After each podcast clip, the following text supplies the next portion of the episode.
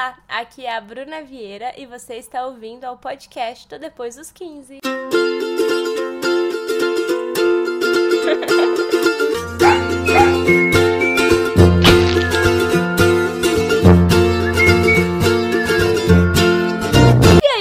voltamos. Um pequeno intervalo entre um episódio e outro, que é pra você sentir saudade. Saudade é importante. Um sentimento. Pra qualquer relação. Né? Mas não foi de propósito. Não foi de propósito. Muitos trabalhos, graças a Deus. Hoje eu queria conversar com você sobre um assunto que. Tá na cara. Ai, nossa, você pensou muito pra fazer essa piada? Não. é um assunto que eu tenho falado bastante nas minhas redes sociais desde o começo do ano. Porque, aparentemente, depois dos 25 que vem, espinhas. é, eu comecei a ter bastante espinha do ano passado, mas principalmente no começo desse ano. Desde que eu parei de tomar anticoncepcional, meu corpo mudou bastante, principalmente a minha pele. Eu, que sempre tive uma pele mista, comecei a ter problemas com acne. E eu não entendia por quê. Porque coincidiu de ser numa fase que tava me cuidando super, comendo bem, fazendo exercício, bem emocionalmente, mas as espinhas continuavam lá. E isso fez com que eu passasse em muitos dermatologistas, comprasse muitos produtos, assistisse muitos vídeos no YouTube. E eu acho que agora que passou um tempo e eu tô nessa batalha com a minha pele há alguns meses, eu posso falar um pouquinho sobre tudo que eu aprendi e compartilhar as melhores dicas com vocês. Eu vou começar falando um pouquinho sobre a minha pele, até porque a ideia aqui é compartilhar a minha experiência. E a pele da gente muda muito em fases da vida. Então, por exemplo, eu, na minha adolescência, não tive tanto problema com acne, não foi uma questão na minha adolescência. Eu tinha, assim, uma ou duas, três espinhas no meu período menstrual, mas era aquela espinha que surgia e desaparecia com uma semana, então eu passava um remedinho e tava controlado. Daí, eu não eu sou uma pessoa vaidosa, me tornei ainda mais vaidosa com depois dos 15 por conta do conteúdo de beleza, mas no meu período de adolescente, morando no interior e tal, eu usava leite de rosas da minha mãe. Leite de rosas e um hidratante que eu ganhei, sei lá, de alguma tia. Nem hidratante, sei lá, algum produto pra pele que eu passava, tipo, nossa, minha rotina de cuidados. Eu acho que hoje em dia essa nova geração de adolescentes tem um cuidado muito maior, tem Também acesso acho. a muito mais produtos do que a gente tinha quando adolescente. Hum. Mas a minha pele não me dava muito trabalho. A sua te dava muito trabalho, Ana? Da... É que no programa de pelos eu falo mais. Por quê? Porque eu era muito peluda, amiga. O que mais me deixava, sei lá, com vergonha, etc., era meu buço, era minha sobrancelha. Desde adolescente? Oh! Eu lembro de desde 10 anos de idade eu já queria raspar a perna. Ninguém nem tinha pelo na perna, eu já queria raspar, minha Eita. mãe não deixava. Mas tudo bem, no programa de pelo eu abro a boca. Por enquanto eu vou ficar tipo assim, espinha, tinha também, mas o meu problema maior não era é, esse. É, que engraçado. É, não. Pelo, eu comecei a ter, enfim, pelos em algumas regiões de raspar, mas eu lembro que eu demorei para raspar, sabia? Tipo, as minhas amiguinhas já estavam todas raspando e eu falava, é? minha mãe falava, se você raspar vai engrossar. Minha mãe falava a mesma coisa, a mesma coisa. É. Eu comecei. Ah, mas enfim, depois a gente fala no programa de pelo. Mas na espinha também. Amiga, eu, tinha... eu, acho que não vai ter um programa de pelo, não. Por quê? Peçam, vão lá no Instagram, Bruna Vieira. não! Não, a partir de agora fala assim, Bruna, fala do pelo. Mas enfim, daí, quando eu comecei a tomar anticoncepcional, a minha pele continuou ok. Eu comecei a tomar anticoncepcional com 19 anos. É, 19 para 20 anos. Então, até, nessa, até essa idade, eu não tinha tanto problema com acne. Comecei a tomar anticoncepcional, que é, foi uma coisa que na minha vida eu nunca tive uma relação tranquila, eu sempre tive muitos efeitos colaterais, mas eu tomei por alguns anos. E nesse período que eu tomei anticoncepcional, minha pele continuou igual, mista, uma outra espinha. Só que quando eu tomei a decisão de parar com o anticoncepcional por vários motivos, mas principalmente por questões de saúde, eu achei que assim, meu corpo ia falar, nossa, obrigada! Nossa, nunca mais estande de hormônio! Deixa comigo agora, Bruna Vieira! Mas o que o meu corpo fez? Ah, é, sua filha da mãe? Tu não vai me dar mais hormônio igual todo dia? Dá espinha. Dá, é. E aí, eu, eu, pra mim não fazia sentido. Mas aí foi uma busca rápida na internet, tipo, parar com o anticoncepcional dá espinha? E eu descobri que sim. E o corpo da mulher, ele é abençoado, né? Então a gente tem nosso ciclo, a nossa fase, aí tem o período fértil, o período que você vai ficar menstruada. E o hormônio, se você não toma anticoncepcional, ele tem dosagens diferentes de acordo com a fase que você tá do mês. E, no meu caso, o que eu percebi é que sem o anticoncepcional, essas diferenças hormonais é, tinham efeitos colaterais no meu corpo, principalmente na minha pele. Eu não sinto, tipo, TPM, eu não tenho, é, não é muito forte. Porém, na minha pele, eu percebi que menos de um mês depois começaram a surgir umas bolinhas na minha testa que não eram espinhas, porque eu tentava espremer e não saía nada. Eu nada só machucava e inflamava. Daí eu ficava, gente, que espinha é essa? Porque parece que é uma pré-espinha, que um dia vai virar uma espinha, mas não é e tal. Eu não entendi o que era aquilo. Mas a minha testa, tipo assim, umas 10 ao mesmo tempo. Constelação. É. Só que esse tipo de espinha que é comidão, né? Depois eu descobri que tem um nome. É, é o tipo de espinha que não dá pra você esconder com base. Porque tem um morrinho, né? Aí você passa a base por cima. Fica alto relevo. é braille. então, e aí eu fui ficando muito desanimada, porque eu passava maquiagem, tipo, ah, num dia que eu queria sair e tal. E só aparecia mais, sabe? Porque parece que a, a maquiagem realçava uhum a textura da é pele. É porque bate a sombra, uhum. daí fica a sombra do, do negócio ali. Exatamente. Aí eu comprei, assim, eu lembro que eu, na época eu morava, né, nos Estados Unidos, eu comprava ali naquela CVS da vida. Falou que era a que eu tava comprando e eu experimentava, eu gastei muitos dólares com produtos para espinha e nenhum deles de fato fez diferença para falar, putz, agora funcionou. Teve Alguns... até uma vez que você comprou uma caneta meio de laser. Laser, aham, uh -huh. lembro. E o que que aconteceu? Eu não sei. Eu nem sei o que aconteceu com ela. Nossa, verdade. Mas sumiu. Mas o ponto para mim é que eu gastei muito dinheiro e assim, toda uma expectativa que você cria quando você vai até a farmácia, compra o produto, testa, ou você mistura um produto com outro e aí sua pele reage mal. E nada resolvia. Eu sei que nos primeiros meses o problema foi na testa, essas bolinhas, mas de dezembro do ano passado até ontem, as espinhas começaram a brotar na região do maxilar, assim, na bochecha, no queixo. E não eram, sei lá, bolinhas mais. Eram espinhas muito inflamadas e espinhas internas. No começo eu achava que, tipo, putz, esse mês veio com tudo, né? A menstruação. Hum. Só que minha pele começou a não se recuperar. Passava a menstruação Daí que eu me dei conta que, diferente das espinhas que eu tive durante a minha adolescência, essas espinhas, elas não desapareciam. Elas meio que dormiam, aí de repente apareciam outras, e aí no próximo período menstrual, todas inflamavam ao mesmo tempo. Nossa. Então num dia eu acordei, foi até aquela viagem do Minha Califórnia, sabe? Daquele projeto muito legal que eu participei, que eu acho que foi o auge, assim, quando eu tava com mais espinha. É, tinham, sei lá, oito espinhas em cada bochecha, Nossa. muito inflamadas. Então eu tava passando maquiagem para gravar, meu rosto dava pra ver a sombra das espinhas. E eu tava comendo. alguns vídeos, né? Aham, uhum, era quando bate o sol. E eu ficava muito confusa, porque eu tava comendo super bem, fazendo exercício todos os dias. O problema é que eu percebia na época que a minha espinha, ela não era. Porque tem pessoas que falam, ai, minha pele é oleosa. A minha pele não mudou, ela não começou a ser oleosa. Eu só sentia que do nada, de um dia para o outro, apareciam umas espinhas internas e muito inflamadas nessa região.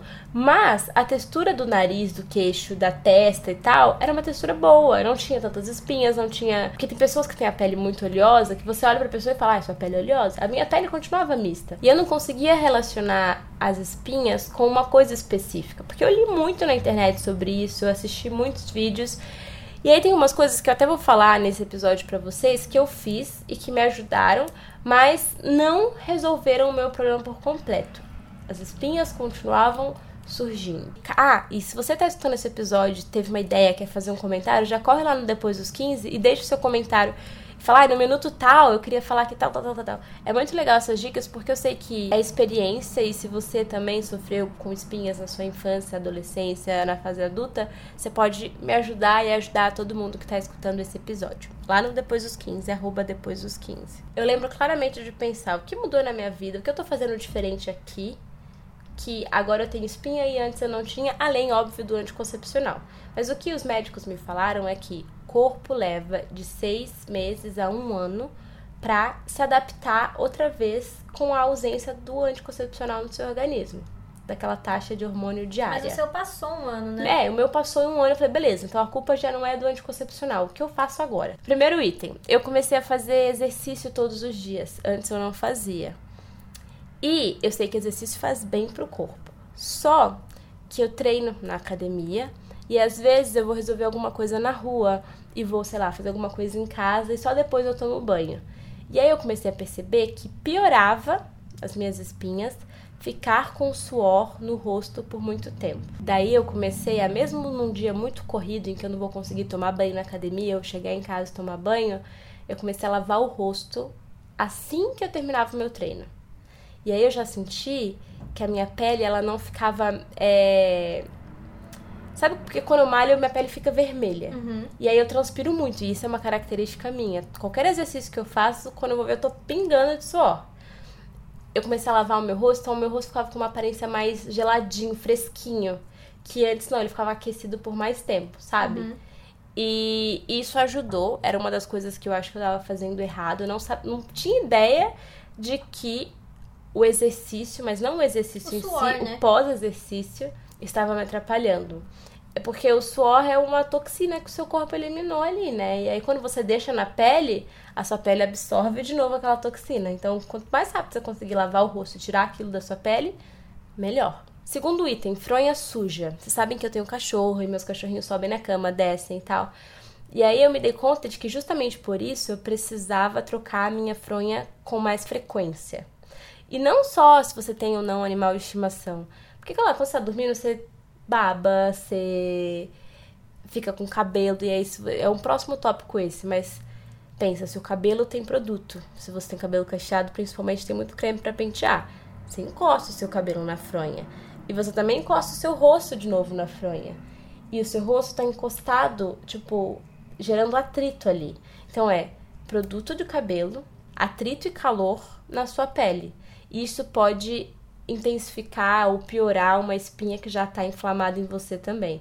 Então, as coisas que eu comecei a fazer: primeiro, prender o meu cabelo, tipo, fazer um coque. Eu não durmo todos os dias com aquele negócio, com aquela. Toquinha? Toquinha de cetim, porque me incomoda, eu já perdi a minha, não sei de ela tá, às vezes eu acho, eu coloco. Mas só de fazer um rabo alto, assim, já eu acho que ajuda, porque não fica também cabelo no rosto o tempo inteiro.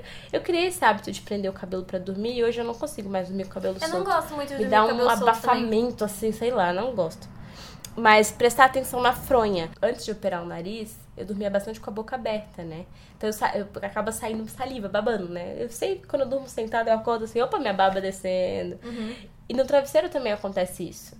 Então. Você passa baba no rosto, aquela coisa. É saliva, né? Beleza, eu escovei dente antes de dormir, mas é saliva, é nojento. É. Tem bactéria, tem um monte de coisa. Então, prestar atenção nisso, sabe?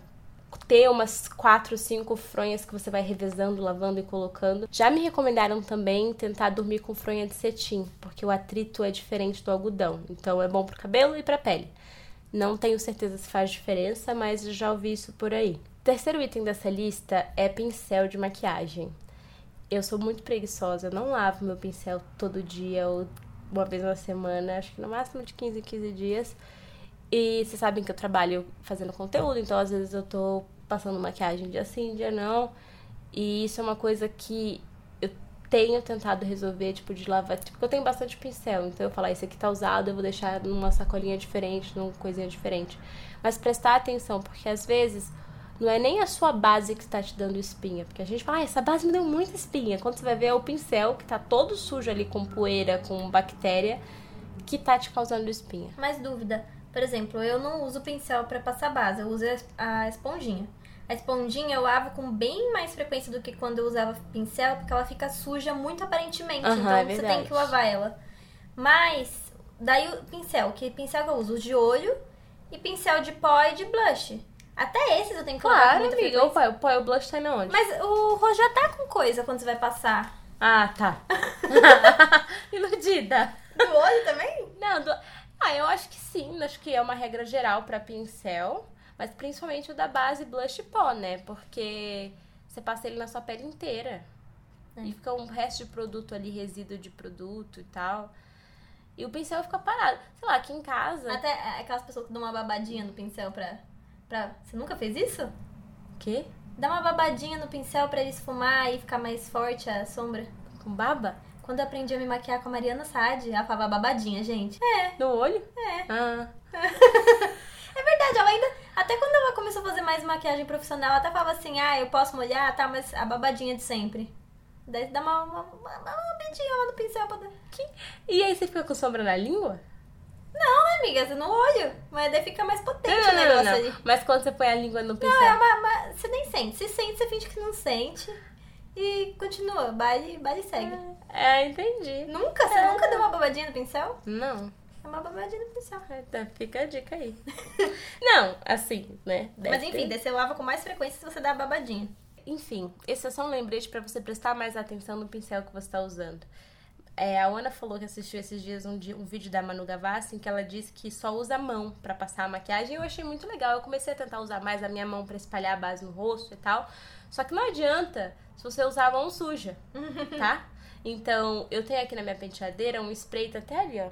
Um spray que é aqueles spray tipo álcool gel, sabe? Só que em spray. Então, toda vez que eu vou começar a fazer minha maquiagem, eu limpo a minha mão com ele pra espalhar a base com a mão desinfetada. Você compra na farmácia esses kitzinhos de álcool gel e é um negócio que você deixa na sua mesa de maquiagem, na sua penteadeira, que pode ser a solução dos seus problemas, entendeu? Então foi algo que eu coloquei na minha rotina. Tem alguns produtos, fórmula de alguns produtos, que eu percebi que pioram muito a minha acne. Não é a causa da acne, mas que pioram. Então, assim, eu tô com duas espinhas, daí eu passo a base tal, e no outro dia a espinha ela tá muito maior. Parece que ela chupa toda a oleosidade da base e vai pra dentro da espinha. E aí essas, e assim, às vezes é uma base boa, tá? Tipo assim, a Dior, Forever Skin, que eu amo essa base, eu fico com pele de boneca. Só que se eu tiver com alguma espinha quase inflamando, ela vai inflamar. E eles até mudaram a fórmula, achei que depois que a fórmula mudou, ficou ainda mais é, inflamatória pra mim, tipo, piorou as minhas espinhas.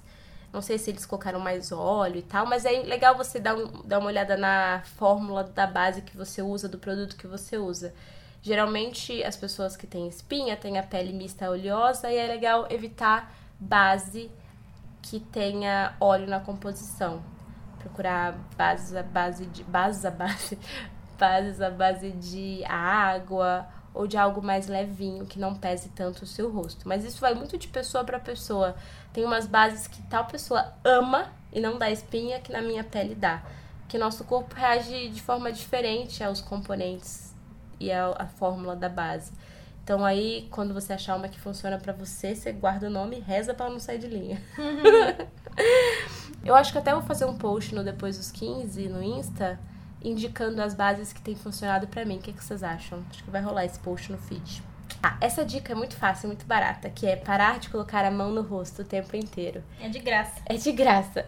Só que você vai ter que começar a prestar atenção. Eu reparei que eu faço muito, fazia muito isso. Tipo assim, ai, tô no carro esperando, taca a mão no, na bochecha. É, tipo assim, apoio, cabeça pesada. Ah, tá, tá. Aí tô com o celular na mão. E assim, pensa, o celular é a coisa mais suja que a gente carrega com a gente por aí. Que Eu você- fico morrendo de vontade de limpar meu celular toda noite. Quando eu morava em Bragança ainda, eu limpava com álcool em gel, mas É? agora eu não tô com Ai, álcool em gel, não, não limpo. Ai, porque eu levo o celular pra cama. Eu fico com muito nojo. Eu fico pegando metrô, tudo. É, não, deita no banheiro, né? Quem não tá lá fazendo a número dois com o celular na mão? Então, pensa que todas essas bactérias Vão pra cara. Então pensa que se você leva o celular pra cama, você tá sujando sua roupa de cama com bactérias, sei lá, do metrô. Então é muito louco. É óbvio que não dá pra gente ficar pirando, mas se você se policiar e perceber que é- qual lugar que você não. Tipo, ai, sabe um lugar que eu coloco muita mão no rosto quando eu tô no, no ônibus indo pra Atibaia, que eu encosto aqui assim, ó, pra dormir? Ah, sim. Quando você taca o rosto no vidro do ônibus. Nossa, eu, não faço isso. Deus que me livre a Eu sujeira. não faço. O quê? Eu Olha juro. quanto suor acumulado tem ali. Quando começa. Meu Deus, você é maluca completa. Mas é, é o sono, amiga. Ele Meu vem. Deus, eu não encosto, eu não encosto no vidro. Se eu encosto o cotovelo no vidro, eu já tiro. Meu Deus, o vidro é. Entendi, pois é, mas a minha Mortal. cabeça é pesada, eu faço isso, então não façam. Outro tópico aqui que eu acabei falando antes, que é a questão do creme no cabelo. Quando eu comecei minha transição, eu comecei a usar muito mais produtos, né, Pra definir o cacho, pra cuidar do cabelo. Aí agora que o meu cabelo é ruivo, pra pigmentar o cabelo. Então é muita química no meu fio e esse fio tá o tempo inteiro encostando no meu rosto, porque eu gosto de franja ou porque é, eu faço um, uns rabos e aí o, o cachinho cai no rosto e tal. Então, é legal você reparar se o produto que você está usando no cabelo não tá piorando a sua espinha, se ele não é muito oleoso, ou se você pode passar uma parte do seu dia com o cabelo preso de um jeito que não encoste diretamente na bochecha. E isso não vale só para espinha no rosto, não, espinha pras co das costas também.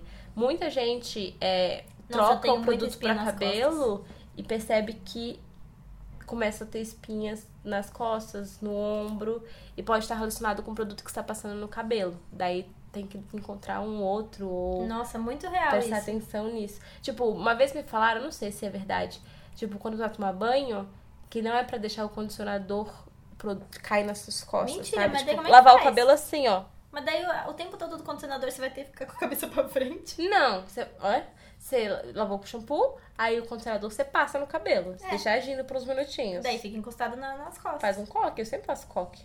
Na hora que você tá no banho? Ah. Não, Horrível. amiga. Eu prendo... Ah, eu não consigo prender o cabelo com ele mesmo, nem fora do banho, imagina no banho. Por que, amiga? Porque eu não consigo. Ele não dá a volta, ele é... cai, ele se nega. Ô, louco, você tem muito cabelo. Dá super. Não, nunca consegui prender meu cabelo com ele mesmo. Show. Imagina no banho que ele, tá, que ele tá molhado ainda. Amiga, isso aí eu acho que é incompetência.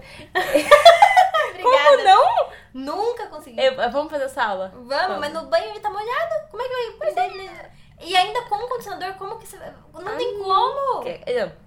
Você tem comprimento pra isso, Faz o IGTV. Eu vou ver. fazer, tá bom. Como prender o cabelo molhado e com condicionador no banho, eu duvido que Caraca, você faça isso. toda vez.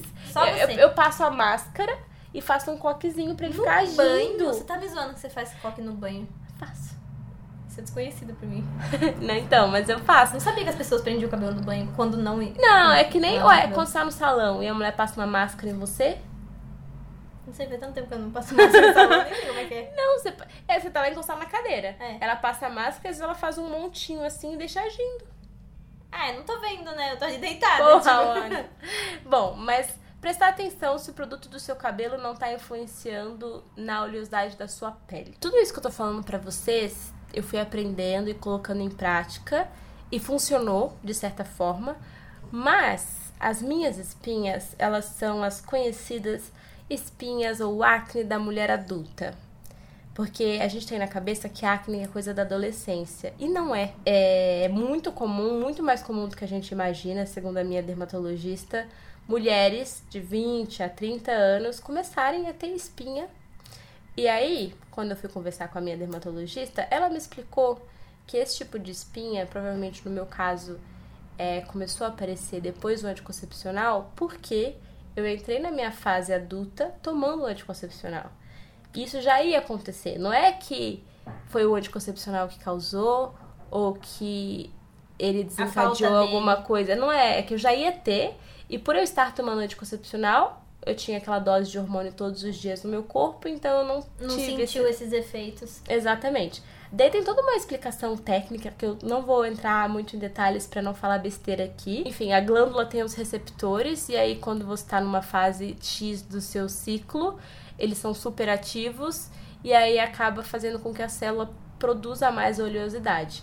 As minhas células que ficam super ativas são aqui na região da bochecha. Então, quando eu tô muito estressada, quando eu tô perto de menstruar, quando eu como alguma coisa que é mais oleosa, eu começo a sentir como se fosse uma formiguinha assim pinicando na minha bochecha, e aí eu já sei que no dia seguinte vai aparecer uma espinha ali. Nossa, eu não sinto assim. Eu sinto muito. E, e, é muito louco, porque depois não que. Não é psicológico, não? Não é.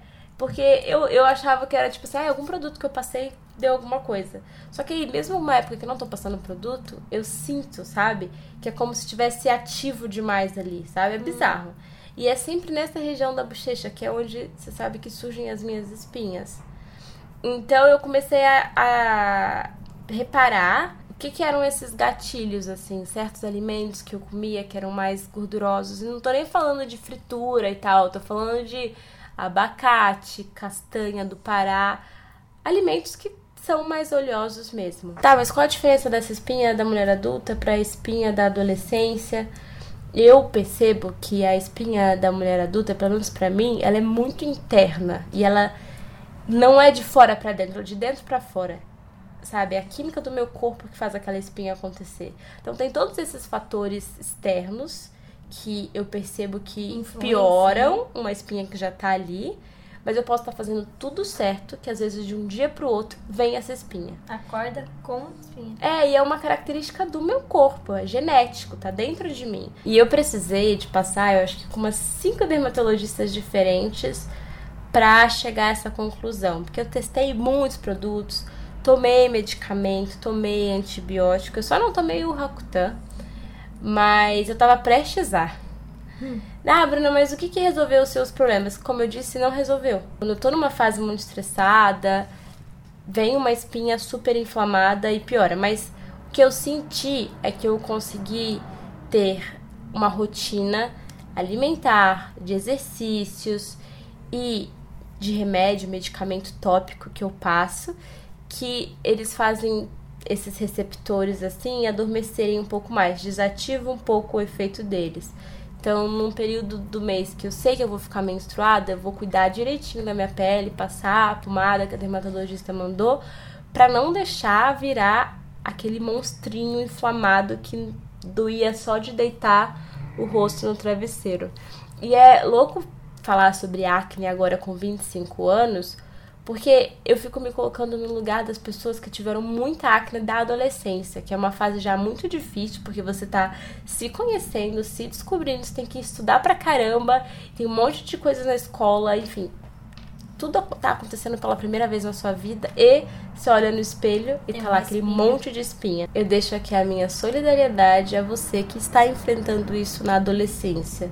Digo isso porque, sei lá, eu tenho 25 anos, sou super bem resolvida com o meu corpo, com quem eu sou, com o meu trabalho, com a minha família.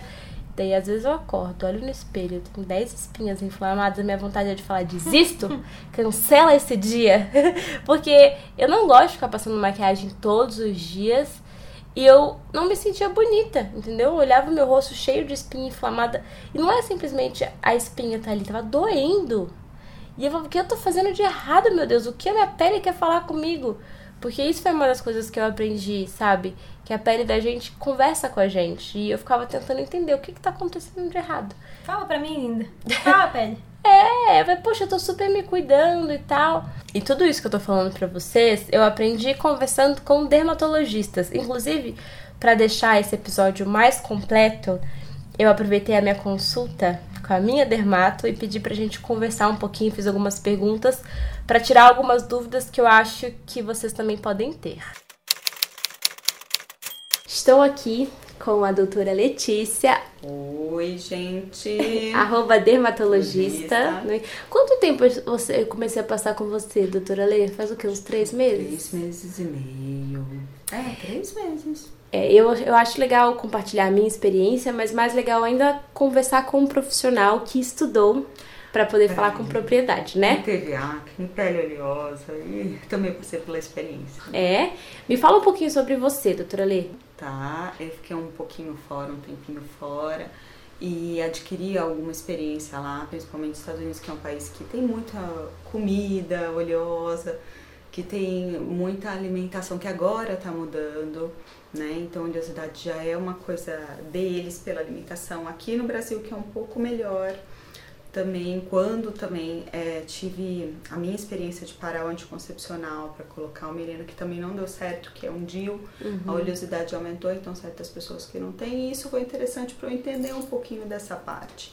Tive um pouco de queda de cabelo também, quando uhum. isso aconteceu, aí eu enxerguei como a parte hormonal atrapalha e quando tudo se estabilizou, parece que a coisa começou a atrair bastante gente com queda de cabelo e com pele oleosa, né? E quando eu escrevi um livro também de dermatologia clínica e cirúrgica, que falava um pouco, que fala também até da fisiologia de como se forma a acne.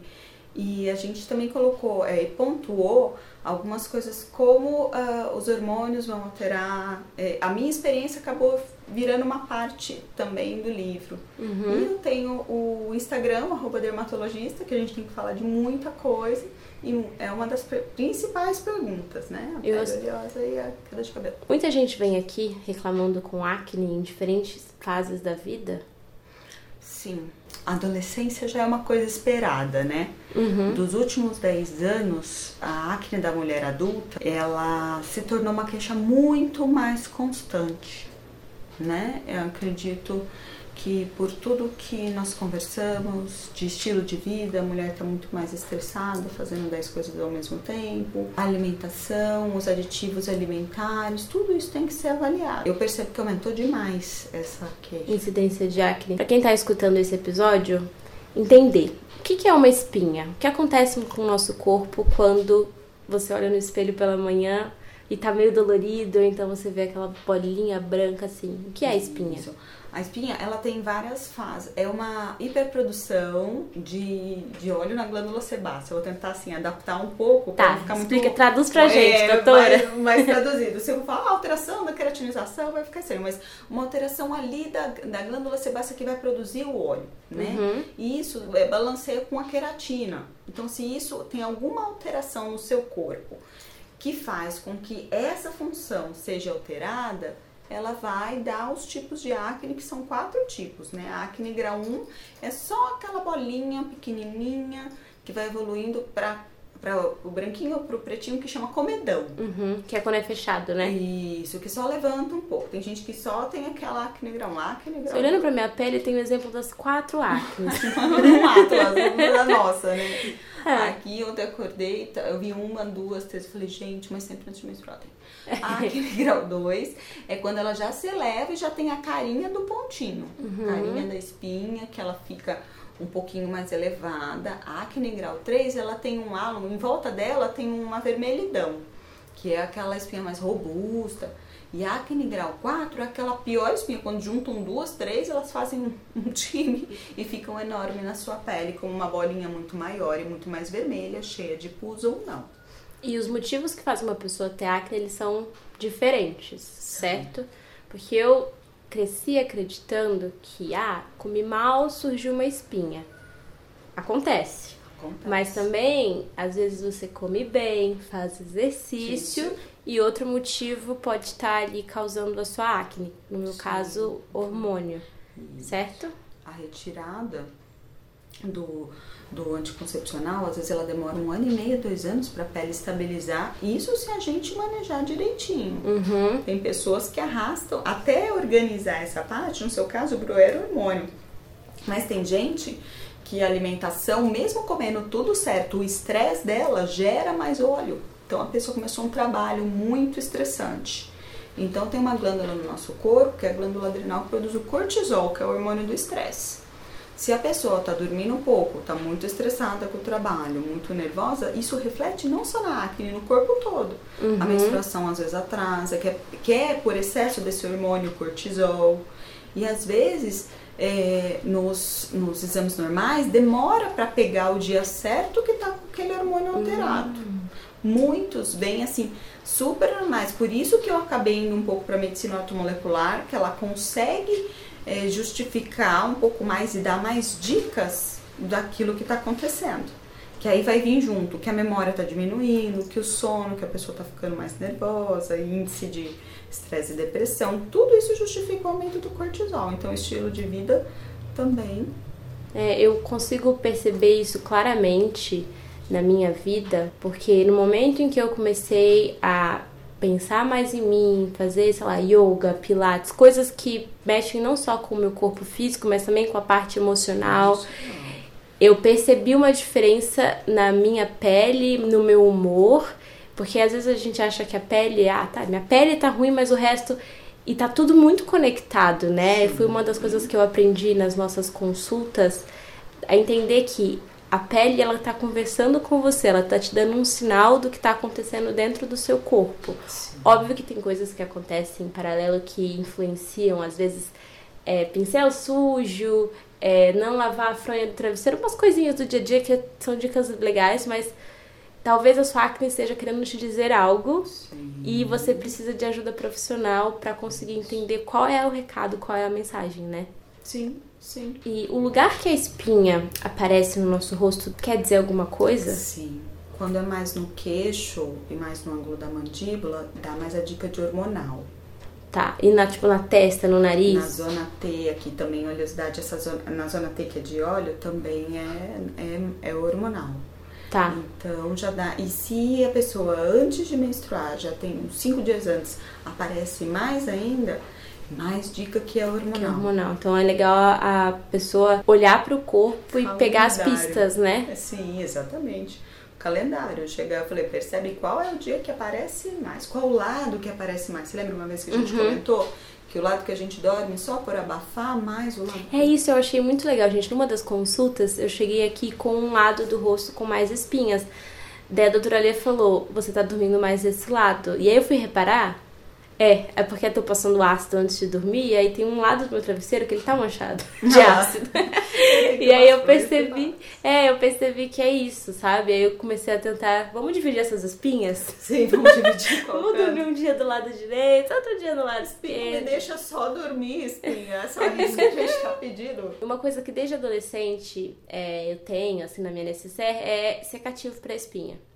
Só que pro tipo de acne que eu tenho, eu não consigo ver muita diferença. Porque é uma acne lá interna que vem, parece que assim, de dentro mesmo, não é superficial daquelas espinhas que, ah, você passou, secou. Mas faz mal usar esses secativos muito assim? Se ele for indicado para você, não faz mal algum. Pelo contrário, vai prevenir que, elas, que ela evolua mais. Tem algum composto que você recomenda para um secativo ser bom? Não vou nem falar de marca aqui, mas algum composto que, tipo, o secativo ideal tem que ter. Tá. Benzoíla. São esses dois que eu recomendo. Eu não, indiretamente para mim melhorou muito, é, né? A gente aqui. acaba indicando que é muito bom pra gente. Funcionou para você também. É, mas até se estabilizar, até meu ciclo hormonal organizar. E o glúten é uma coisa que quando eu tirei, vou falar da minha experiência, tá, tá, gente? Cada corpo é um corpo. Quando eu tirei o glúten e a lactose, é impressionante como melhorou. Isso já me falaram bastante, doutora. A lactose é uma coisa que a gente. E muitas coisas que está escrito lá sem lactose, mas duvido que seja. Ou para mim não funcionou que era sem lactose, porque uhum. eu comia, via que a acne saía no outro dia. Nossa. Então a gente tem que tomar cuidado até com isso. Algumas coisas, às vezes, só tem a enzima lactase lá dentro, uhum. que é o que é o Lactane, né, que a gente usava. Que mesmo assim, eu, a, a caseína por exemplo, eu vou dar um exemplo, tá, gente? A vaca, ela tem uma caseína, vamos falar da molécula. A molécula da lactose, ela na vaca, que é um bicho bem grandão, é 1.200 micras. Então o tamanho dela é bem grande. Proporcional ao corpo dela, né? Ao tá. corpo dela. Nós, o leite humano, o leite materno, é 40 micras. Nossa. Então olha a diferença as pessoas que têm essa enzima, até sete gerações atrás, influenciam na alimentação que você tem hoje, segundo a medicina ortomolecular, tá? Uhum. Então, sete antepassados meus não tinham contato com leite, porque viviam lá na Itália, Bertazzi é italiano, uhum. lá na Itália, os que são de Portugal também, eles é, comiam peixe, coco, mandioca, então a alimentação não tinha leite. Então, eu não tenho a enzima, a enzima que realmente mostra a degradação do leite. Só que agora a gente está numa fase do mundo industrializado. Então, e você mora no Brasil. E eu moro no Brasil, totalmente oposto até da linha do Equador, né? Um era acima da linha do Equador, é aqui abaixo. Isso que você falou foi uma das coisas que eu amei assim, na nossa consulta, de entender sobre os meus antepassados. Daí até eu mostrei para você o resultado daquele teste genético que Isso. eu já tinha feito e deu a região que os meus avós, os meus tataravós moravam, que é diferente da região que eu moro hoje. Como isso influencia na forma que o meu organismo quebra os alimentos e os nutrientes que eu consumo. Então, eu tenho uma alimentação muito saudável, só que eu como de tudo. E às vezes tudo é muito pro meu organismo. Então, tem algumas coisas que eu tenho que segurar e tal. Então, esse teste genético foi muito legal. E eu só consegui, assim, entender esse teste genético com você. Sim. E como isso influencia na pele, né? É muito legal. E você tem que ver como que era, porque pensa só, sete antepassados atrás, eles comiam umas seis, sete coisas só. Era o que eles plantavam, o que é eles verdade. colhiam, o que eles pescavam. Tá, agora eu queria falar com você sobre Rakuten que a gente tá. Eu já cheguei aqui falando, tô quase indo pro Rakuten, mas não me deixa, por favor. É, o que, que você pensa do Rakuten? Você já, enfim, prescreveu para pacientes seus? Já prescrevi, já fiz uso, já é assim, ó. Quando a gente decide fazer isso, você tem que colocar na tua cabeça que você não vai poder beber durante. É por isso que eu tento muito tudo antes do Rakuten. Né? Porque você tem que tomar um cuidado muito grande com o seu corpo. Se o nosso corpo já tem que lidar com os pesticidas, com as, as, as alimentações erradas, com o estresse, ele vai ter que lidar com uma coisa muito forte, que é uma medicação uhum. dessa. Quem conhece sabe que tem que assinar vários papéis até é. para comprar, que é uma coisa um pouquinho mais difícil. Quem tem é, a. Parece até que assim, quando a gente vai falar, isso até é questão de prova de aluno, agora que eu tô lembrando. O, o, a menina, ela sempre tem a variação hormonal e a acne, ela vai de um ponto a outro. Agora, o homem tem acne muito mais forte, que vai do zero para aquelas acnes absurdas. Ah, é? Não sabia disso. É. Então, assim, a acne fulminans é muito mais comum em homem do que em mulher. Então, em homem é até mais seguro, porque mulher pode dar infertilidade. Sim pode causar alguns tipos de pensamentos suicidas, que é isso que tem na bula. Mexe com o hormônio e aí mexe com a química do cérebro também, né? Exato. Mais a química do cérebro. Eu, como fiquei um bom tempo no Instituto de Acne, até que nem eu falei, né, gente? Uma coisa, um assunto que eu gosto. Uhum. Mas eu vi uma ou duas pacientes escrevendo uma cartinha de adeus. Falaram, ai, doutor, eu falei, não, agora você vai ter que parar. Se aumenta muito o colesterol, também tem que parar. Se o fígado da pessoa não está aguentando tanto o Roacutan, porque é uma medicação que fica um pouco incompatível, ou tem, é muito acima do peso, tem que usar uma dose muito baixinha durante dois anos, porque o Roacutan que vale é a quantidade de, de medicação acumulada ao longo dos anos. Por Nossa. isso que as pessoas ficam todas ressecadas daquele jeito. Uhum. Eu lembro que teve um paciente que ele tinha 90 e poucos quilos eu tive que dar uma dose mínima que no Instituto de Acne, como eu tinha exames de sangue muito rápido, 15 minutos estava na minha. Eu, era dentro do hospital esse uhum. instituto. Então eu, eu, pedi, e foi uma experiência muito grande para mim, porque em 15 minutos eu via se estava alterado ou não. Eu pedia lá pro pessoal, ó, me manda exame de sangue em 15 minutos. O paciente ia lá, colhia, eu via.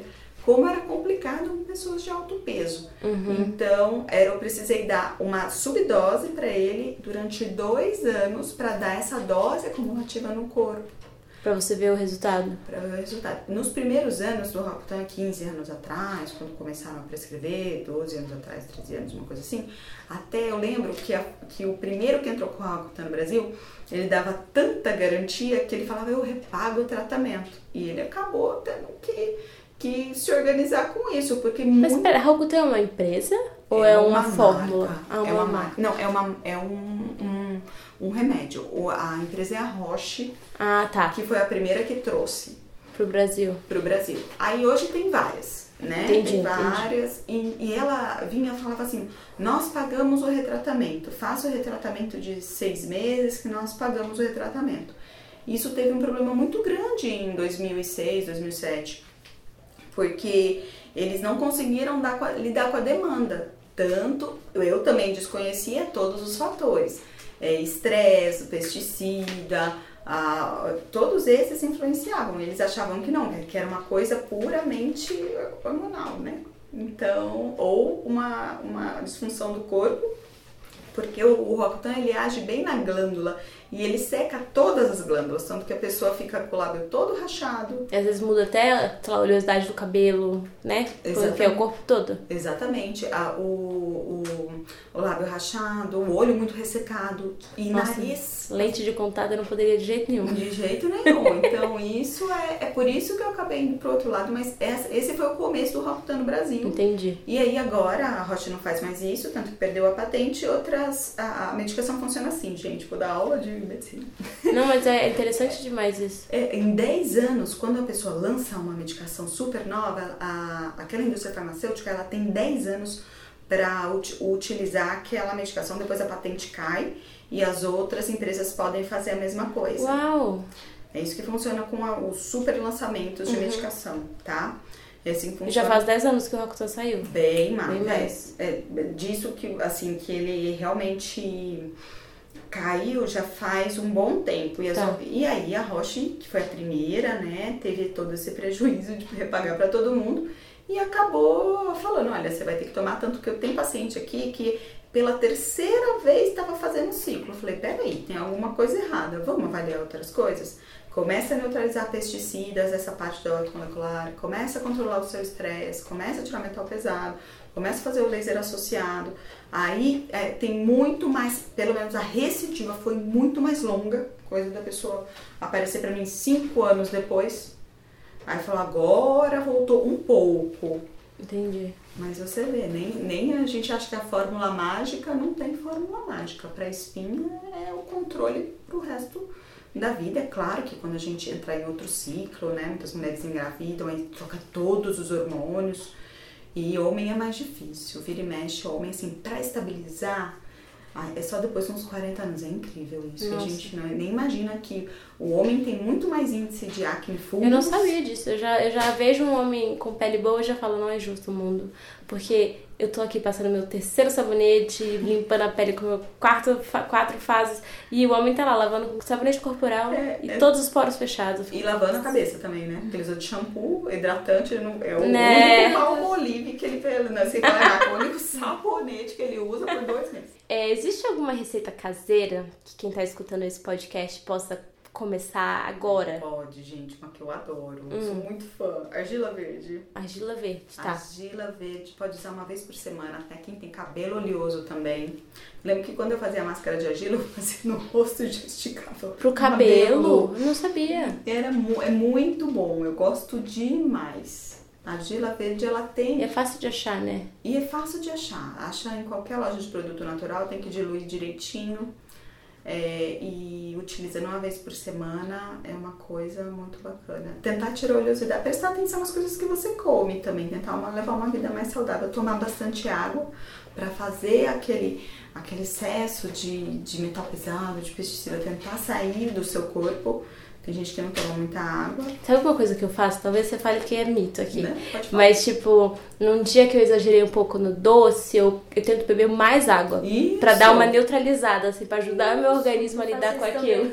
Não é tipo assim, desculpe mundo. por ontem ter comido um pedação de cheesecake. Aí no outro dia eu bebo mais água, que eu acho que ajuda, né? Enfim. Faz sentido? faz muito Já fica sentido. a dica para você que tá escutando é. esse podcast.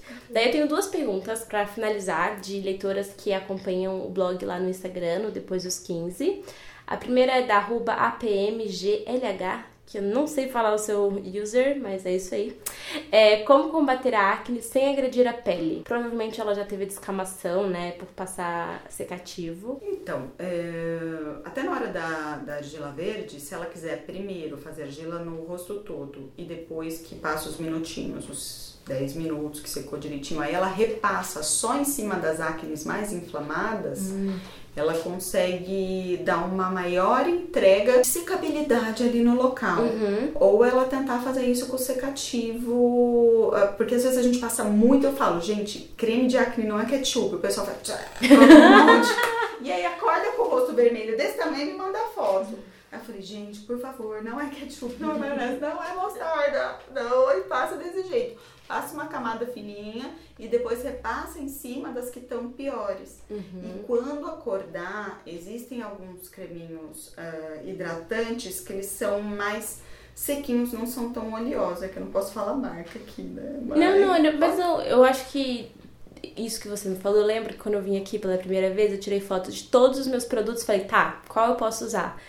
E os hidratantes que você liberou, quase todos eram à base de água, né? Isso, então eles eram mais leves. Isso. Então sempre que você vê hidratante à base de água ou gel, né? Isso. Você pode dar uma chance. Dá uma chance. Tem hoje o tem hoje hidratante líquido, chama Toleria Neutra 8, já falei. Não, pode falar, pode falar. não tá pagando nada, mas podia pagar, não podia. Pagar, que é bom. Então ele é, ele é líquido, ele é uma água mesmo. Uhum. E você afasta uns 5, 6 centímetros e borrifa. Ai, adoro quando é spray, adoro coisa prática. É, super prático. Você vê ali que o negócio já tá repuxando, que a gente sente, né? É. Principalmente se é na área da mandíbula, o que eu senti? Eu senti que o negócio já ia repuxando, que eu acordava, dependendo do ácido que eu usava de manhã, e, gente, imagina o meu desespero, que eu trabalho com isso. Imagina o paciente entrar no consultório e ver, olha que legal, ela tá descascando, eu vou embora.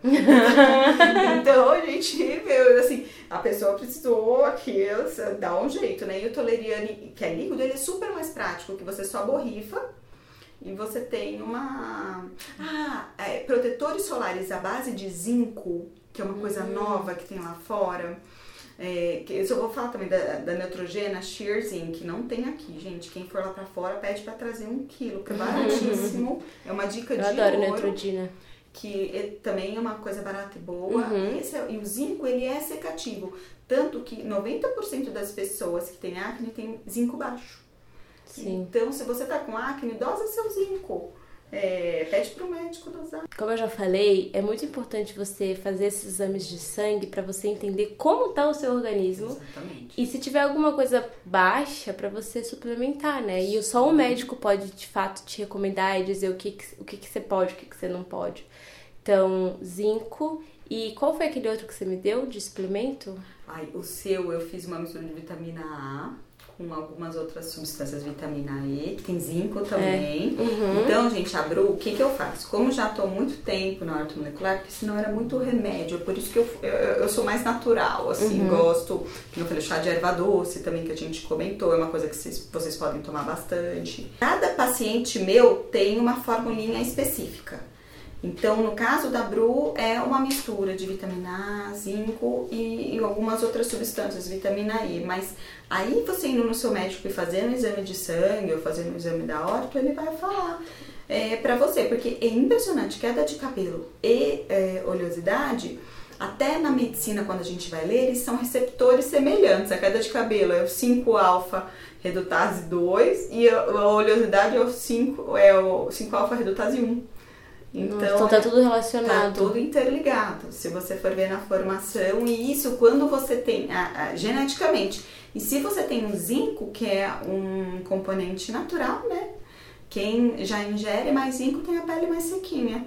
Então já fica a dica de usar seu Nossa, eu zinco. vou sair procurando zinco em todos os lugares. e esse da, da Nitrogênio Sheer Zinc tá muito, sendo muito prescrito porque ele também tem muito pouca química, né? Porque eh, se a gente for parar pra pensar de protetor solar, é um monte de química na sua cara. Se a gente tá tentando fazer um detox, passar petróleo na cara não é tão legal. Mas se ele tá associado ao zinco, ele faz o zinco entrar melhor na sua pele. Pra quem tem acne, e é o que você falou, os hidratantes à base de água, os cosméticos mais inteligentes É, tipo dermocosméticos, né? que são mais inteligentes. Mas só isso o médico pode é, te mostrar, né? Verdade. Uhum. E a última, que é da Dear Series Underline. Como tirar manchas? Porque depois que você entende a sua espinha, você controla a sua espinha, às vezes você fica com marcas das espinhas que passaram pelo seu rosto. A gente tem várias marcas de espinha, umas que deixam um buraquinho e outras não. E pasmem, tudo isso depende da genética da pessoa. Eu tenho um paciente que fica com aquela acne fulminans grau 4, depois que faz o tratamento não fica uma marca impressionante. Então aquela genética é boa pra isso. E tem pessoas que têm uma acne levinha, que às vezes fica vermelho até seis meses aquele local. Eu. né? Que aí você vai menstruar, parece que aquele vermelho volta, você É! amigo, você quer conversar comigo, né? Eu achei que já, já tinha me livrado de repente no outro dia, plau, tá lá de novo. É, então, aque- aquele ponto hormonal da, é uma tendência de cada ser humano. Cada ser humano tem uma- um componente genético único que só ele tem aquele componente de os minerais. Então, a partir do momento que você entende que é aquele local, já é o local para você passar um secativo preventivo. Por exemplo, o que, que eu faço? Já chegava no 14º, 15º, 20 dia da menstruação, eu já começava a passar o secativo. O, o, assim, No lugar, tá. no, no local, porque eu já sabia que ela ia querer aparecer. E já dava uma hidratada amanhã, porque o hidratante é base de água, ele vem, mas não vem com tanta força. Entendi. Então a prevenção para quem tem acne crônica é nossa melhor amiga. Então, dependendo da espinha que você tiver, você começa a se prevenir. Para tirar a mancha, tem umas que saem com ácido retinóico, tem umas que saem com secativos e tem outras que às vezes a pele daquela pessoa não consegue se recuperar pela própria constituição genética dela. E tem que fazer uns lasers, algumas coisas mais profundas Pires. uns peelings que a gente descama. Gente, depende de pessoa para pessoa. Que É muito específico, é né? muito específico. Não tem fórmula de bolo. Cada organismo é um. E às vezes, quando a gente, que nem eu tava conversando com a Bru, a Bru falou, eu mudei meu hábito, emagreceu pra caramba, né, Bru? Uhum. E mesmo assim que teve oleosidade, você tá com outro componente genético de dois anos atrás. Uhum. Outra composição, você adaptou sua genética a outra, outro estilo de vida. Uhum. E isso, o corpo vai, vai ter essa memória. Então, quanto mais é, uh, natural você for, ingerir menos uh, comida industrializada, tomar mais água, você vai melhorando o seu corpo. E aí, quando isso se estabilizar, aí você pode escolher se você, através do médico também, ou se você vai fazer um peeling, um laser, ou um creminho mais a longo prazo para manter. Ai, amei nosso papo, muito obrigada por ter topado Ai, gente, é gravar aqui. Né? Mas é, eu acho que a coisa, a principal mensagem, assim, até por isso eu te convidei para participar desse episódio, é que você vai ver muita coisa na internet, você vai escutar mil dicas.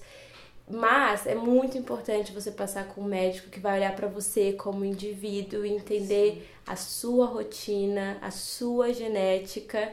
Então, use tudo isso que falamos aqui, vá até um médico, encontre um dermatologista, porque assim, dermatologista é tipo casar, assim, tem que dar certo, tem que funcionar, ele tem que te entender, você tem que concordar com o método dele. E aí você vai criar uma rotininha que funciona para você. É um investimento que vale a pena, gente. É isso, obrigada, doutora Lê. Uma paciente que veio, gente, ela gastou, ela chegou, ela chorou tanto, ela falou, ai, como que eu gastei aqui? É, resolveu bem mais rápido, eu fiquei comprando tudo, porque a gente fica ansiosa e sem tempo e vai fazendo tudo. Você passa na farmácia, é a primeira propaganda que passa ali na farmácia, você leva, né? É, então, pensa se você tem um médico perto de você, que você gosta, que nem a Bru falou, que você gosta, que você confia, se, o, se o, aquele médico funciona com você, entra na sua onda, tem a sua resposta, porque às vezes não é fácil estabilizar. É, você não desistindo, é, você vai conseguir. A persistência é a chave de sucesso. Aquilo não é fácil, pessoal. Um Amei. grande beijo. Beijo, gente. Continue aí com o episódio. Bom, agora que a doutora Ali falou, voltamos com os quadros desse podcast. Começando pelo fake news. Primeiro tópico. Essa é a última espinha que eu vou espremer, prometo. Juro, eu lembro a última vez que eu espremi uma espinha. Faz tipo, tempo assim? Faz. Amiga, faz, eu espremi a minha última semana passada. Não, mas é que tava com uma espinha muito inflamada. E ela tava me enchendo o saco porque eu tinha algum evento importante. Aí eu peguei e falei, ah, foda-se, eu vou acelerar esse processo, eu vou enfiar aqui, tipo, apertar pra sair logo que tá aqui dentro. Só que ela deixou no lugar uma cratera. Nossa, senhora. Todas as outras espinhas, eu não, eu não sou de espremer espinha, não. Mas essa em especial, eu queria que ela saísse logo pra eu passar base, pra ela ficar, não ficar mais aquele morrinho. Uhum. Porque tinha alguma coisa importante. Só que no lugar ficou uma cicatriz funda. Nossa. Enfim, cicatrizou, caiu casquinha e tal, não sei o que. E eu vi que ia ficar aquele buraquinho na minha pele. Eu falei, eu juro, meu Deus, que a partir de agora eu nunca mais vou espremer uma espinha. Porque eu lembro uma vez que eu vi um filme, tinha uma atriz assim de Hollywood, Olivia Wilde, maravilhosa, com uma não, não, não, não, com uma cicatriz, não pode ser catapora ah, tá. também, mas com uma cicatriz gigante na testa. Eu falei, puta merda, se ela tem essa cicatriz, quer dizer que se tiver um dia, não tem o que fazer.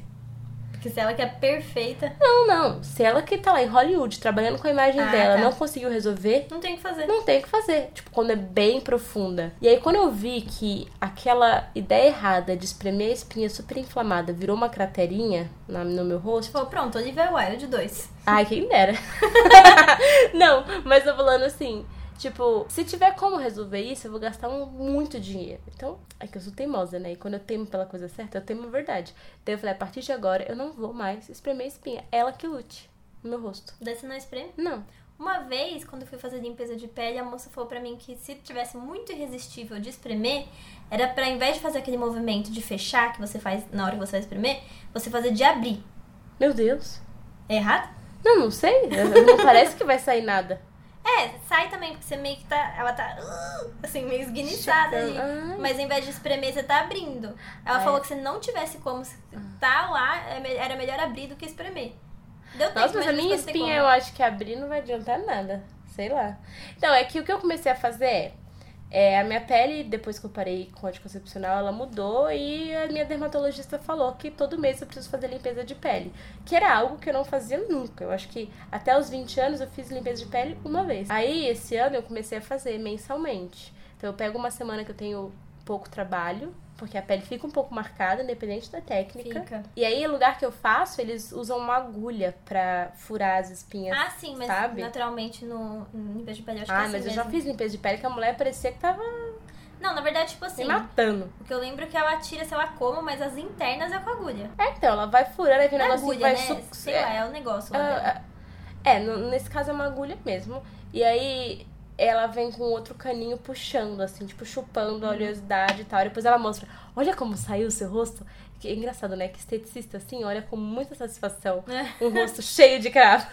Pra tirar tudo, tipo, aspirei a casa, olha o tanto sujeira que saiu. É, tipo isso. Mas aí eu comecei a fazer limpeza de pele. Então, eu sei que eu vou fazer essa limpeza de pele mensalmente, então eu não espremo essas espinhas. E sem contar que essas espinhas que eu tenho são muito internas. Não adianta nada futucar e espremer, porque é muito lá embaixo o problema. Quando é aquela espinha superficial branquinha, que tipo assim, dá um pontinho branquinho, você faz assim, puf. Às É, vezes pronto. eu espremo até sem querer, sabe? No banho ou limpando o rosto. E isso acontece. Agora, o que eu tô falando é dessas espinhas gigantes que eu tenho na bochecha, que elas estão numa camada da pele muito abaixo. E aí, eu futucando aqui em cima, eu só pioro a inflamação. Porque foi uma das coisas que a doutora Lê me ensinou. Que, tipo, a espinha tá lá embaixo, e isso que a gente tá vendo aqui em cima é, tipo, um reflexo dela, sabe? Se você tá futucando o reflexo dela, ela tá lá na sua cara, assim, vai, boba, mexe aí em Sério? cima. É, não adianta. É, é esse caso de espinha, que é, sei lá, nível 4 que eu tenho, que é uma espinha muito interna. Então, o tratamento que eu faço com laser, eu fico com a cara lá, ela vem com laser, e aí esse laser chega até a camada da espinha, que ela tá muito inflamada, e fala: Amiga, tá tudo bem lá fora. Não precisa ficar brava. Vai, vai, vem tranquila, vem tranquila. tranquilo. E aí eu falei, poxa, beleza. Só que, enfim, é, o laser é um tratamento que nem tem- todo mundo consegue pagar, sabe? Mas foi uma coisa que eu entendi, porque dá uma ansiedade quando você vê uma espinha gigante se formando e fala, quero espremer, eu quero espremer, eu quero espremer. Então, eu comecei a fazer esse laser. Eu já fiz o quê? Duas sessões de laser e eu vi muita diferença. Muito mais diferença do que é, espremer, sabe? Tipo, do que ficar futucando em casa. Às vezes eu fico com a pele muito ruim, mas aí eu chego lá no laser no dia seguinte já começa a desinchar. Enfim, pra fechar, é não esprema a sua espinha, independente do tamanho dela. Tente fazer, fechar um pacote, sabe, de limpeza de pele. Você limpa a pele de um jeito que não deixa ela ficar pior, sabe? Se você não fizer a li- a limpeza de pele, as espinhas vêm, elas vêm muito, muito maiores. Segundo tópico, se eu não comer doces, eu nunca vou ter espinha. Ah, como eu queria que isso fosse verdade. Como eu falei várias vezes, e a doutora ali confirmou, não é só a alimentação que causa espinha. Tem outros motivos e às vezes é o seu caso. Comer doce, açúcar. Açúcar é um alimento inflamatório, naturalmente inflamatório. E quando você consome em excesso, as suas espinhas vão piorar. Mas não é o único motivo que faz a sua espinha inflamar. Eu, por exemplo, quase não consumo, consumo açúcar e eu tenho bastante espinha. Então, eu acho que é um caminho para você melhorar a sua relação com a sua pele, mas não é a certeza de que vai ser o suficiente. Então, às vezes você precisa passar com um dermatologista, com um endocrinologista para você entender a causa. E isso é muito importante porque às vezes a galera sofre pra caramba, faz um monte de tratamento que não resolve e às vezes é simplesmente porque o problema tá em outro buraco. Terceiro tópico, eu vou tomar sol pra secar a minha espinha. A Ana chegou aqui com essa fic e eu fiquei assim, que tomar sol? A coisa que eu não faço quando eu tô com espinha é tomar sol, porque eu morro de medo de manchar a pele. Eu sei que vitamina D é importante, que é, é o que a gente produz quando toma sol, né? Em intensidades diferentes. É, e eu aprendi isso porque eu fiz exame de sangue bronzeada, assim, né? Com uma pele torrada, porque eu adoro tomar sol em Atibaia. E minha vitamina D deu baixa. E eu falei, o que, que eu tô fazendo de errado, doutora? Daí, além de dar bronca porque eu tomei sol demais, ela falou que isso é genético, né? Não é porque você tá tomando sol que seu corpo vai produzir vitamina D. Às vezes você tem deficiência na produção dessa vitamina e você precisa suplementar, que é o que eu tô fazendo. Então, hoje eu tomo cápsulas de vitamina D, que é muito mais efetivo do que ficar lá torrando no sol com espinha porque mancha, né? O aplicativo dessa semana ele chama Beber Água e é um aplicativo que vai te lembrar da importância de beber água e da frequência caso você seja esquecida, feito eu. Eu sempre falo, quando eu olho pro copo de água e falo, ah, mas eu nem tô com sede. Você não sabe, Bruna. Bebe essa água, que seu corpo tá precisando de água assim. E é muito louco porque essa analogia, tipo, pensa, quando você tá com pouca água no seu organismo, o seu corpo, ele vai puxar água das partes que ele considera menos importante. Então, a pele começa a ficar ressecada, a pele começa a ficar com uma textura estranha, porque ele vai dar prioridade para os órgãos que você precisa para sobreviver ali, né? O coração, pulmão, fígado intestino. Ele fala que se dane a pele que se... menina aqui. É, e aí você tá lá, a minha pele não tá boa, por que será? Repara com uma planta, quando você deixa a planta sem água, ela não começa a morrer assim, a folha começa a ficar meio feia. Acontece a mesma coisa com a nossa pele. Nosso organismo ele é inteligente. Ele vai priorizar o que você precisa para sobreviver. Só que se você quer ter uma pele bonita, ague a sua plantinha beba água. e baixe esse aplicativo, porque ele vai ficar te enchendo o saco até você levantar e beber um copão d'água. Aí você lembra de mim, porque você vai virar a Maria Xixi. E é isso, né? Quando você é hidratada do rolê, você também é que toda hora levanta e fala: peraí que eu vou no banheiro. Mas eu vi um negócio que o xixi, quando você começa a tomar muita água, na primeira semana, tal, você vai com muita frequência ao banheiro. Depois, o seu corpo meio que acostuma. E daí você não vai de dois em dois segundos para fazer xixi, sabe? Você vai de uma frequência um pouquinho mais espaçada. Então, é, você vai ser muito mijona nos primeiros momentos, assim. Depois o seu corpo vai acostumar que você tá bebendo tanta água, assim. Você vai fazer xixi, mas não, tipo, de 5 em 5 minutos.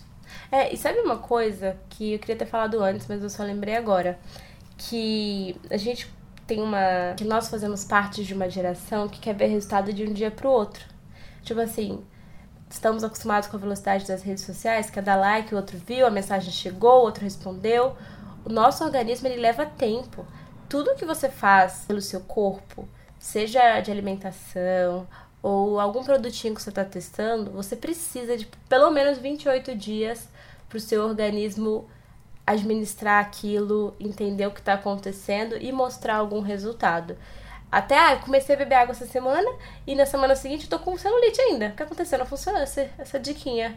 Porque não é de uma hora para outra que acontece, sabe? É, pensa que são, sei lá, quantos anos você tem, mas no meu caso, 25 anos é, vivendo de uma forma. Agora eu entendi algo ou aprendi algo e eu tô fazendo diferente. Mas o meu corpo ele não vai mudar de uma hora para outra, ele precisa de um tempo. E aí você precisa ter a paciência e dar esse tempo para ele continuar usando. Então eu vou falar daqui a pouco sobre produtos que eu tô usando e tal. E eu lembro que quando eu comecei a primeira semana, eu falei, ah, essa bosta aqui não adiantou nada, gastei dinheiro à toa. Aí eu e principalmente nesse período que eu fiquei operada, que eu tava mais quietinha, que eu falei, ah, não, vou fazer tudo direitinho, vou tomar os remédios. E eu vi uma diferença gigante. Então eu percebi que a frequência, é, a constância assim que você faz algo influencia muito no resultado. E é importante que você siga as recomendações do seu médico direitinho, sabe? Tipo, ah, não, mas ele na internet confia numa pessoa que estudou e que tá te recomendando algo. Que isso fez muita diferença para mim. Então, até esse negócio de beber água, ou começar a beber chá e tal, as pessoas às vezes falam, ah, mas não adiantou nada pra mim. Ah, quanto tempo você tomou? Uma semana. É. Entendeu? É, então, tenha é. paciência. Tipo, antes de falar se algo funcionou ou não para você, faça por um mês. Aí depois disso, anota, sabe? Tipo, ai, ah, comecei hoje a tomar isso aqui, eu tô sentindo isso, isso, isso. Aí você põe um lembrete, daqui a um mês você volta e vê se deu diferença ou não antes disso, você não deu o tempo que seu organismo precisava para responder aquilo. Primeira vez, é, comentei com vocês, acho que no Stories ou em algum outro episódio, mas não com detalhes sobre a minha experiência. Eu fiz peeling, que é aquele negócio que você vai no dermatologista ou na sua clínica de estética e ela frita a sua cara com um laser, vai. Mas no dia seguinte a sua pele começa a descamar. Na verdade, o peeling ele acelera o processo. Na né? nossa pele ela se renova a cada X dias e o peeling faz com que isso aconteça de uma hora para outra, assim, em dois, três dias. Pra quê? Pra renovar. Então, se aquela pele ali tá sem brilho, opaca, o peeling vem e faz tudo novo. Por isso que as pessoas que fazem peeling, elas com a pele de bebê, porque aquela pele é nova, realmente acabou hum. de. Mas é uma coisa forte que, enfim, você tá acelerando um processo natural da sua pele mas é bem legal para quem tem cicatriz, para quem tá com manchinha de acne, que não consegue se livrar de forma alguma. O peeling vem e renova a sua pele. Eu fiz e foi muito legal, minha pele ficou realmente maravilhosa com uma textura diferente, fechou bastante os poros, esses poros dilatados que eu tenho. Só que os cuidados pós-peeling, você tem que ficar passando uma pomada específica para ajudar a sua pele a cicatrizar. Você tem que passar protetor super forte. É, onde tem linha de expressão, você precisa hidratar bastante, porque senão a linha fica. Então tem os prós Nossa. e os contras é bem, que a pessoa tem, tem cuidadosa, que né? prestar atenção, é. Mas muitos dermatologistas, inclusive a minha, recomenda bastante quando você consegue controlar, assim, criar uma rotina de cuidados para acne, que era o meu caso, posso, sabe, para me livrar dessas manchinhas assim. Só que no meu caso é uma coisa que eu preciso muito casar com uma semana tranquila de trabalho, porque enfim, a pele fica descamando. Tem vários tipos de peeling, mas a pele fica descamando e aí você não consegue passar a maquiagem normalmente, porque ela não pega direito, começa a cair um pedacinho da pele. Uhum. Tem uns vídeos muito pesados, assim, de pessoas que fizeram peeling. Ai, credo, você foi ver? Parece uma cobra. É, é satisfação, Nossa. você vai caindo assim os pedaços. Mas é importante você fazer peeling num lugar bom, num lugar seguro. Não é em qualquer clínica, em qualquer lugar, porque, enfim, é a saúde da sua pele que tá em jogo mas é uma alternativa para cicatriz da acne. Por isso que eu decidi falar aqui sobre o peeling, porque se é uma questão para você, cicatriz, sei lá, das acnes que você teve quando adolescente, é um caminho e no meu caso eu senti que renovou bastante a minha pele, assim, a textura da minha pele. As indicações dessa semana serão diferentes, porque ao invés de indicar links aqui, eu indicarei produtos. Eu acho que finalmente eu consegui criar é uma necessaire assim com produtos que funcionam para minha pele, para o tratamento que eu tô fazendo. E aí eu queria compartilhar com vocês para que vocês compartilhem com o dermatologista de vocês se funciona também para a pele de vocês e tal. Primeiro produto da minha lista que agora viaja sempre comigo é um produto da La Roche. Ele é um creme compacto SPF 50. Então ele tem duas funções. Ele é o meu protetor solar e também a minha base. E quando eu falo base, é porque ele tem uma cobertura boa, média, assim. Então, todos os stories, vídeos, tudo eu tenho usado apenas ele. E também para quando eu vou dar um rolê e tá com sol forte, porque o SPF dele é 50. Ele tem uma cor, né? Eu não sei dizer para vocês a variedade de cor dessa linha, mas a cor 1 funcionou bastante para minha pele, porque tem... Ai, meu Deus acabei com o protetor. Enfiou a unha agora. é, adorei. Eu já experimentei alguns produtos bem parecidos com esse que oxidavam na minha pele. E no primeiro momento parecia, ai, ótima essa cor. De repente eu tava o Trump. Sabe? No meio do rolê, assim, Sim. cara, parecia que colocaram um outro rosto da, da Barbie, arrancaram a Barbie de uma pessoa e colocaram a cabeça da Barbie em outra boneca. Daí esse daqui eu não achei que ele oxidou pra uma cor muito diferente. Ele não deixou a minha pele muito brilhosa. Ele não é mate seco que, re... que puxa a pele. Mas ele é também. confortável, acho. É, né? e, e não piorou minhas espinhas, que eu acho que é o, principal, assim. Tem protetor solar que eu gosto. Tipo, ai, eu passei e a pele absorveu bem. Só que esse daqui foi um bom em todos os requisitos, sabe? A minha pele aceitou bem, não piorou minha espinha, é fácil de espalhar, eu espalho com o dedo mesmo e ele vem numa embalagem com espelho que dá para deixar na bolsa. Parece um pó compacto. É, eles inclusive têm um pó compacto com a mesma embalagem que eu tenho aqui e que eu não amei, mas eu acho que é porque a cor tá errada, tem que ser a cor 1, eu acho que eu tenho aqui a cor 2. Hum. Mas eu amei, amei, amei muito esse produto. Tipo, o meu tá na metade, assim, já dá pra ver o fundinho. E você sabe que eu tô sempre testando coisa nova, eu quase nunca uso um produto até o final. Assim, ah, testei esse, funcionou, testei esse, não funcionou, deixa eu testar outro. Esse eu tô, assim, apegada. Eu já passei na farmácia para ver se é fácil de encontrar. E ele vem com uma espuminha embaixo para você passar. Mas eu tenho passado com a mão mesmo. Todos os produtos que eu vou indicar aqui estarão lá no Insta do Depois dos 15, tá? O segundo produto é da Vichy, é o Mineral 89. Foi uma recomendação das minhas duas dermatologistas.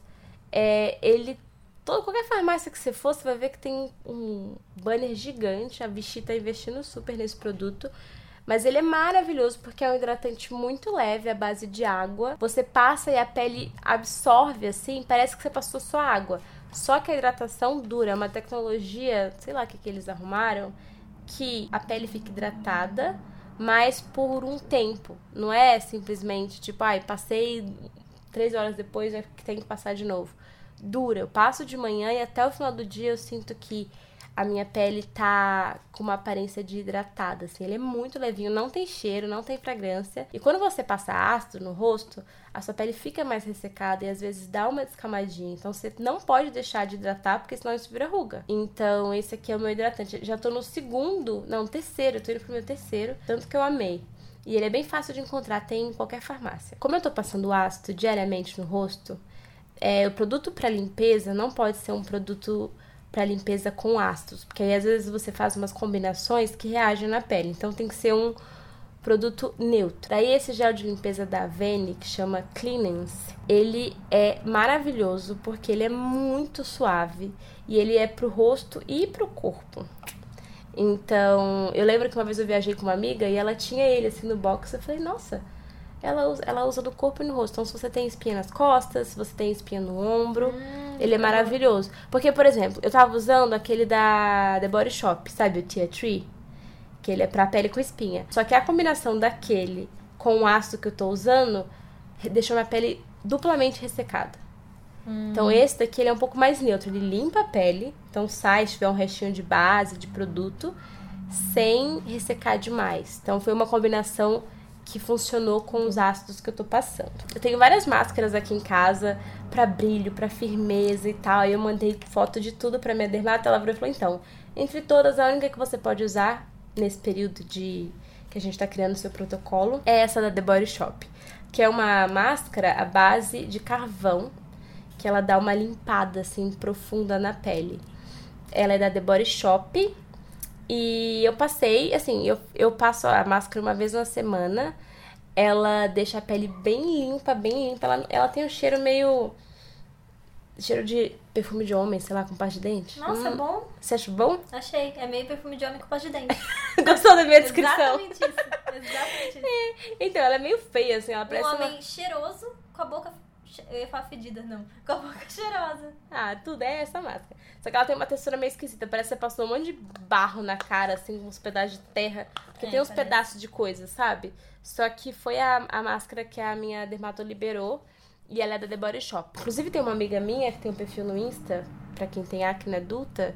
E ela falou que a dermatologista dela também recomendou essa máscara. Então, é uma máscara legal para quem tá enfrentando esse problema com espinhas. Para terminar essa lista, eu queria falar para vocês sobre dois ácidos que eu tô usando. Esses ácidos é você precisa de prescrição médica para conseguir comprá-los na farmácia.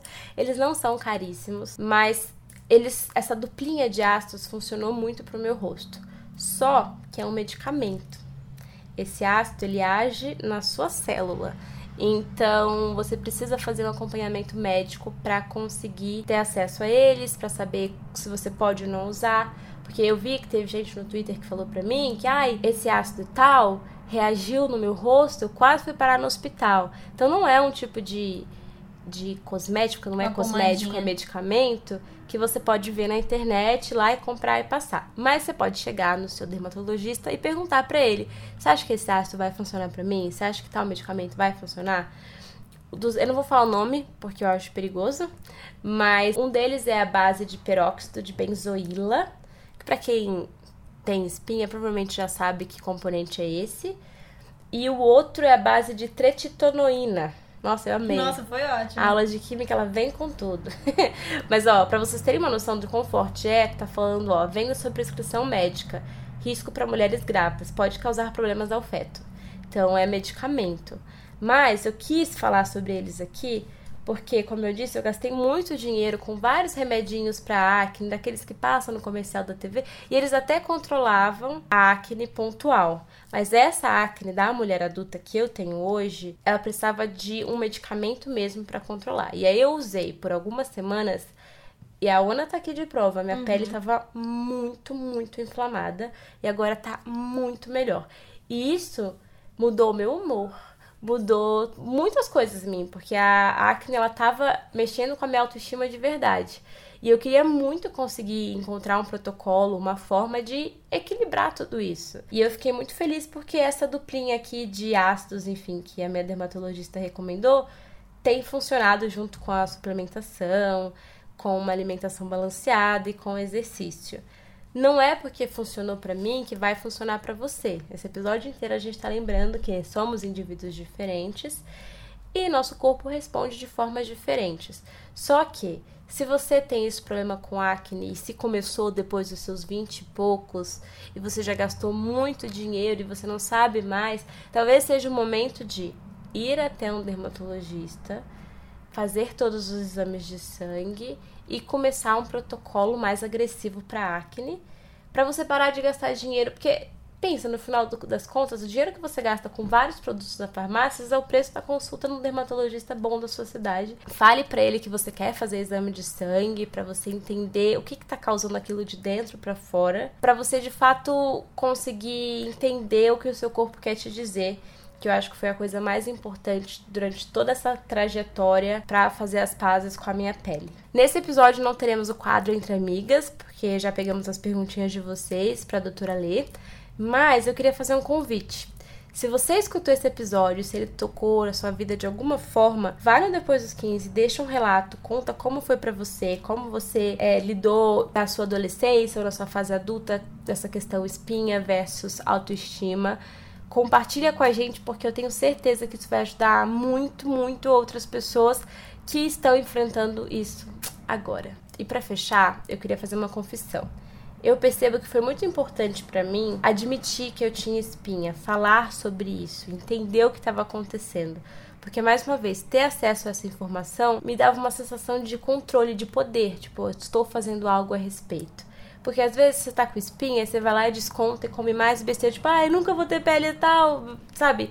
Então, cuida de você, presta atenção que a sua pele tá querendo te dizer e vá com calma, sabe? Não exija que de um dia pro outro tudo mude. É um processo.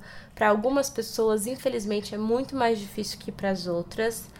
Mas não deixe que isso é, mexa tanto assim com a sua cabeça. Porque, como a gente viu aqui, o estresse é um dos motivos da acne. Então, às vezes é tipo uma bola de neve, sabe? Você tá com acne, você fica estressada e piora a acne, você fica mais estressada e piora a acne.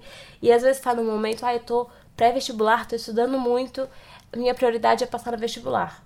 Tudo bem, agora se você quiser focar em outra coisa, mas não pire assim, não tem, não deixe isso se transformar num monstro gigante que você simplesmente fecha a porta do quarto e fala não vou enfrentar agora.